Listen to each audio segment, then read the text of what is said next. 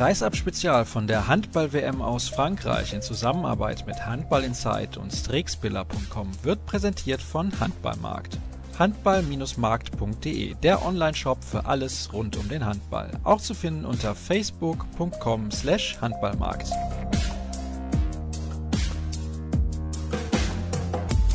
Paul Drucks, herzlichen Glückwunsch zu einem knappen Sieg gegen Ungarn, auch wenn es am Ende vier Tore waren. Denke ich, war es ein hartes Stück Arbeit heute. Warum? Ja, vor allem in der zweiten Halbzeit haben wir uns im Angriff sehr, sehr schwer getan. Hinten durchweg gut verteidigt. Ich glaube, 22 Gegentore oder, oder 23 war super, aber vorne müssen wir drüber sprechen, dass wir da in der zweiten Halbzeit Lösungen finden, weil wir haben in der ersten Halbzeit sehr gut gespielt und dann in der zweiten Halbzeit hast du ein bisschen nachgelassen. Warum ist aus deiner Sicht da so ein Bruch zustande gekommen? Ja, wir haben natürlich äh, mit, ich glaube, drei Zeitstrafen in der zweiten Halbzeit gestartet. Ähm, das war natürlich nicht so einfach für uns. Nichtsdestotrotz haben wir einfach ähm, den Faden so ein bisschen verloren, die Spielzüge nicht mehr auf den Punkt gespielt. Ähm, ja, und dann ähm, wird es halt schwer gegen so eine körperliche Abwehr, aber dennoch haben wir dann zum Schluss nochmal die Kurve gekriegt und ähm, ja, das zeigt ja auch, dass wir was drauf haben. Ich hatte den Eindruck, dass ihr teilweise ein bisschen gehemmt wart und die Spielzüge nicht so angesetzt habt, wie ihr das eigentlich tut. Ja, ich glaube, wir haben einfach gegen eine sehr, sehr ähm, offensive 6-0 gespielt, äh, was ungewohnt ist. Ähm, wir haben bisher öfters gegen, gegen eine 6-0 gespielt, die ein bisschen defensiver steht. Ähm, aber wir haben viele gute Lösungen gefunden, aber auch einige schlechte und die müssen wir dann aufarbeiten und dann gegen Gegner, die auch offensiver spielen, weil das wird uns sicherlich auch erwarten in dem Turnier, ähm, andere Lösungen finden. Vielen Dank. Ja. Harte Nummer? Ja, auf jeden Fall. Äh, wir wussten vorher schon, was auf uns zukommt. Äh, die Ungarn haben viele äh, Champions League-Spieler dabei und äh, die kennt man auch alle. Und äh, wir wussten, dass wir eine harte Abwehr spielen. Ja, und äh, anfangs hatten wir es ja auch dominiert, aber dann irgendwie in der zweiten Hälfte hat es nicht so geklappt wie, wie in der ersten Hälfte. Und das ist auf jeden Fall nochmal angekommen. Warum dieser Bruch? Paul Drucks hat eben gesagt, das lag ein bisschen auch an den Zeitstrafen, aber auch danach habt ihr wenig Lösungen gefunden im Angriff.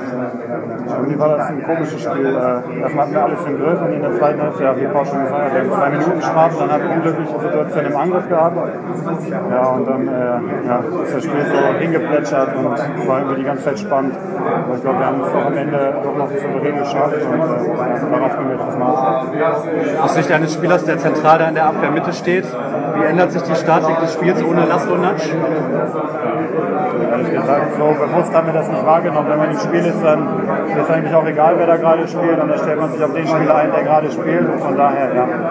Ich glaube, äh, seitdem er nicht mehr gespielt hat, war vielleicht ein bisschen die Qualität weg. Aber äh, ja, man gesehen, die anderen Halbrechten, die waren auch gar nicht so schlecht. Und von daher ist es, glaube ich, gar nicht so aufgefallen. Zwei Spieler haben heute bei euch herausgeragt. Zum einen natürlich Uwe Gensheimer mit den vielen Toren, aber ich fand auch Silvio Heinefeld hat eine herausragende Partie absolviert. Auf jeden Fall. Äh, Hein hat uns den Arsch gerettet zwischendurch. Äh, ja, wir haben oft äh, irgendwelche Lücken in der Abwehr gehabt, die er dann ausgebadet hat für uns. Und äh, ja, ich glaube, über Uwe muss man gar nichts sagen. Äh, er ist unser Leader und äh, das hat er heute wieder gezeigt. Vielen Dank. Ich glaube, uns hat äh, gerade zu Beginn der ersten Halbzeit, äh, der zweiten Halbzeit dann so ein bisschen das Tempo im Angriff gefehlt. Äh, da sind wir nicht mehr so entschlossen auf die äh, Nachstellen, wie wir es in der ersten Halbzeit gemacht haben. Das sah wirklich schon äh, sehr, sehr gut aus. Uns hat dann so ein bisschen äh, irgendwie das Speed in den Beinen gefehlt, äh, die ersten zehn Minuten. Aber zum Glück haben wir dann nochmal das Ding irgendwie rumgebogen und dann auch wieder bessere Angriffe gefahren. Ihr wirkt zur Zwischenzeit so auch so ein bisschen verunsichert, also unsicher. Also, oder hast du das anders gesehen? Warum war Aber ich glaube nicht unsicher, einfach diese, wenn man äh, mal drei, vier Angriffe in Folge kein Tor macht, dann äh, wirkt es immer ein bisschen anders. Dann, äh, dann möchte man vielleicht äh, noch ein bisschen mehr Sicherheit gehen, als man, als man vorher gegangen ist. Spielt, geht nicht mehr ganz so ins Risiko. Hat da ein bisschen Respekt vor, vor noch einem Fehler vielleicht, aber dann ist irgendwann zum Glück der Knoten wieder geplatzt. Gewonnen, zwei Punkte. Äh, Ich denke, das ist das, was am Ende auf dem Tableau steht und was ganz wichtig für uns ist. Ich habe gewusst, dass wir ein schwieriges Spiel hatten vor der Brust. Ähm, Ich bin sehr, sehr glücklich, dass wir gewonnen haben. Aber es war ein hartes Stück Arbeit. Natürlich hat uns äh, sehr, sehr starke erste Halbzeit geholfen, auch äh, für Sicherheit. Äh, Wir waren immer in der Führung, wir hatten die immer auf Distanz. Und dann äh, kamen die, also gute Mannschaft, dann kriegt man immer, immer so einen Lauf und guter Gegner. Und das haben wir äh, auch überlebt und äh, gewonnen. Ja, wir sind zufrieden mit den zwei Punkten. Das war das Ziel. Natürlich, zweite Halbzeit gibt es noch einiges zu verbessern. Der Ball ist nicht mehr so gelaufen. wie wir es wollten. Und äh, dann ist es ein enges, hartes Spiel geworden, aber mit einem guten Ende für uns. Ja, erstmal Auftakt nach Maß, weil äh, am Ende des Tages zählt das Ergebnis. In der Tat haben wir sehr, sehr gut angefangen und in der zweiten Halbzeit so ein Stückchen den Faden verloren, haben uns dann ähm, einer guten Moral und dem einzelnen Uwe, Uwe Gensheimer mit der Treffsicherheit auch gerade vom Punkt, Silvio Heinevetter äh, zu verdanken gehabt und auch der Umstellung auf 7 gegen 6. Das waren sicherlich die Punkte, weshalb wir das Spiel dann, dann doch noch positiv drehen können. Das ist alles noch ausbaufähig, aber äh, ja, es ist nicht alles Gold, was glänzt, äh, aber ich glaube, das ist schon ein richtig guter Start ins Turnier gewesen. Ja, zunächst mal muss ich mich entschuldigen, da finanziert man per Crowdfunding ein neues Mikro und dann gibt die SD-Karte während der Zeit in der Mixzone den Geist auf. Deswegen erstmal herzlichen Dank auch an den Kollegen Jürgen Koss von den Ruhrnachrichten, der gerade neben mir steht und sich jetzt noch als Experte zur Verfügung stellt, damit wir wenigstens ein bisschen was an Material haben. Also ich verspreche, beim nächsten Spiel wird das auf jeden Fall besser sein und morgen beim Medientermin natürlich auch. Da bekommt er dann auch nochmal einen Podcast nachgeliefert, ist ja ganz klar. Jürgen, am Ende haben wir mit vier Toren gegen Ungarn gewonnen es war tatsächlich so schwer, wie Dago Sigurdsson es vorher prognostiziert hatte. Ja, in der zweiten Halbzeit. In der ersten Halbzeit gar nicht. Äh, da hat die deutsche Mannschaft glänzend gespielt, wie ich fand. Äh, hinten in der Abwehr sehr stark, sehr stabil, gutes Zusammenspiel, Torwart äh, und Abwehr. Heinevetter überragend dahinter mit vielen Paraden. Und vorne waren sie sehr flexibel. 16 also Tore in der ersten Halbzeit ist ja nun mal ein sehr ordentlicher Wert. Ähm, erste Welle, zweite Welle ein paar Tore gemacht, die Außen dabei, Gensheimer sicher vom 7-Meter-Punkt. Das passte alles soweit. Und dann kam irgendwie so kurz vor der Pause und dann nach der Pause ein Bruch ins Spiel der deutschen Mannschaft. Ähm, zwei Gegentore noch kurz vor der Pause und vier dann danach, ein 0-6-Lauf innerhalb von 10 Minuten, 28. bis 38. Minute. Da drohte das Spiel tatsächlich zu kippen und da war es richtig schwer. Hat sich die Mannschaft vorne jeden Treffer hart erarbeiten müssen und, und hinten einfach viel zu viele kassiert. Ähm, das war schon... Äh, bemerkenswert und es ist noch nicht so ganz klar, woran es lag, dass da dieser Bruch ins Spiel gekommen ist. Eine Argumentation sind da Zeitstrafen. Es gab, glaube ich, drei dann in der Zeit, wo die deutsche Mannschaft in Unterzahl äh, nicht so gut agiert hatte. Wobei das natürlich auch einstudiert hätte sein müssen oder besser hätte einstudiert sein können. Ähm, und im Angriff fehlte so ein bisschen das Tempo, so ein bisschen die Überzeugung. Dann hat Sigurdsson zwischenzeitlich noch den äh, siebten Feldspieler, also einen zweiten Kreisläufer eingewechselt, um nochmal was Neues zu machen. Und anstatt diese Überzahlsituation auszuspielen, kam dann plötzlich trotzdem Hektik ins Spiel und, und leichte Würfe, einfache Würfe, die zu parieren waren von Nikla oder äh, Fasekas aus dem Rückraum. Ähm, da haben Konzeption und äh, Abstimmung und so weiter im Angriff gar nicht gestimmt.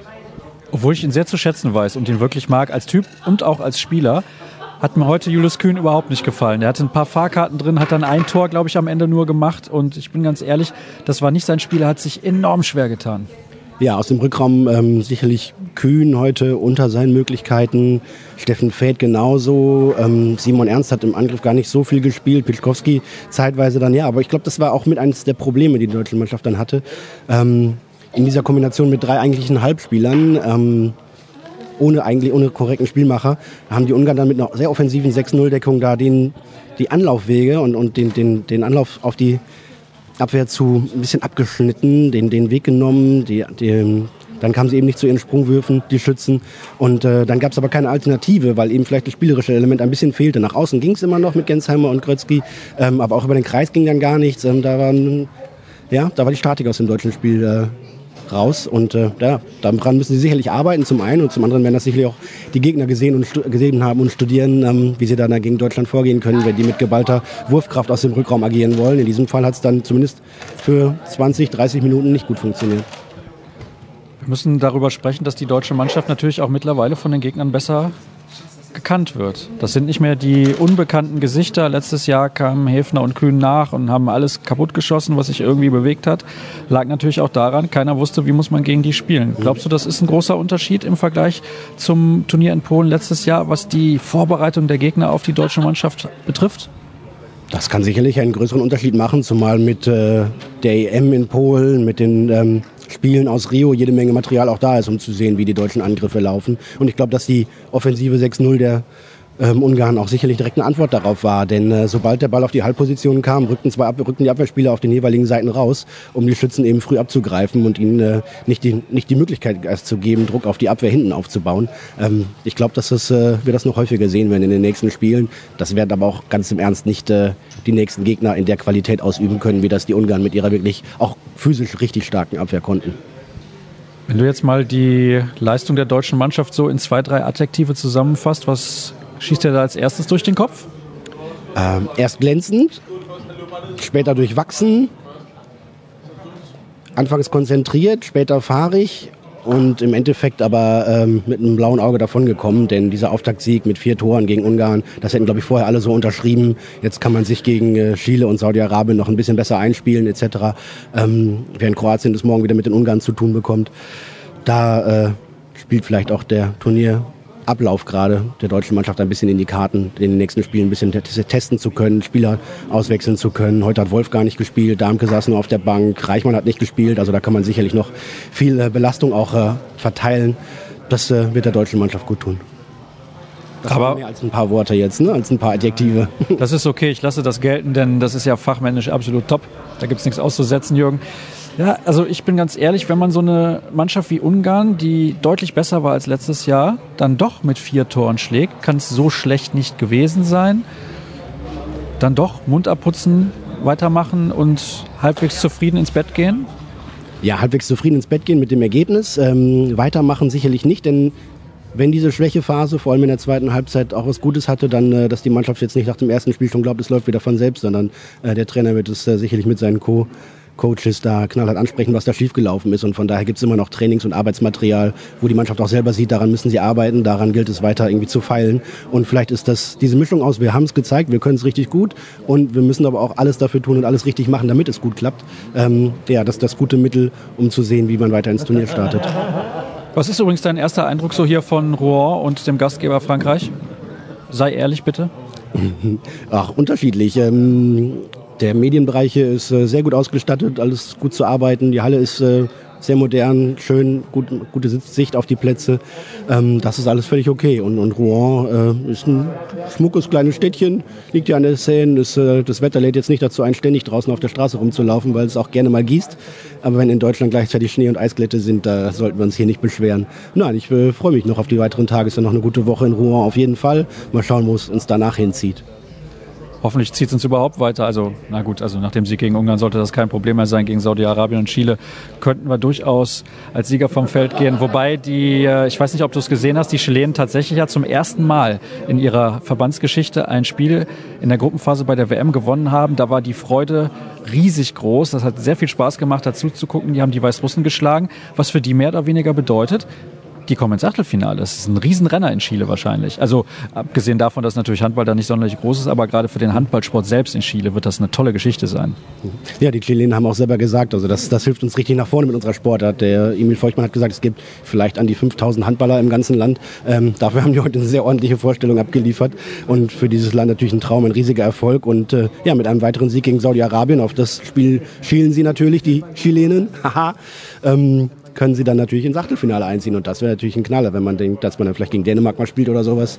Äh, da dürfte die Favoritenrolle relativ deutlich und eindeutig verteilt sein. Aber für jedes weitere Spiel sind die natürlich dankbar. Und äh, um ihren Sport im Land populärer zu machen, helfen solche Erfolge natürlich. Ich finde das großartig, wenn gerade auch die Kleinen solche Erfolge so feiern können und die Emotionen waren wirklich herausragend. Jürgen, ich danke dir nochmal recht herzlich auch für deinen Lieferservice, was die O-Töne noch anging. Und beim nächsten Mal, ich habe es ja gesagt, gibt es dann die O-Töne so, wie ihr das gewohnt seid und vor allem auch in einer besseren Qualität. Ich hatte es ja extra vor der WM noch angekündigt, dass die Qualität noch ein bisschen steigt und dann so eine Geschichte. Aber sollte beim nächsten Mal dann besser funktionieren und ansonsten alle Informationen, ihr wisst das ja, gibt es auf facebook.com slash kreisab und auch bei twitter at kreisab.de. Schaut nochmal vorbei. Gewinnspiel haben wir auch auch. Wir haben Videos für euch. Also es gibt jede Menge zu sehen und zu hören und auch zu lesen. Und dann hören wir uns morgen wieder. Bis dann.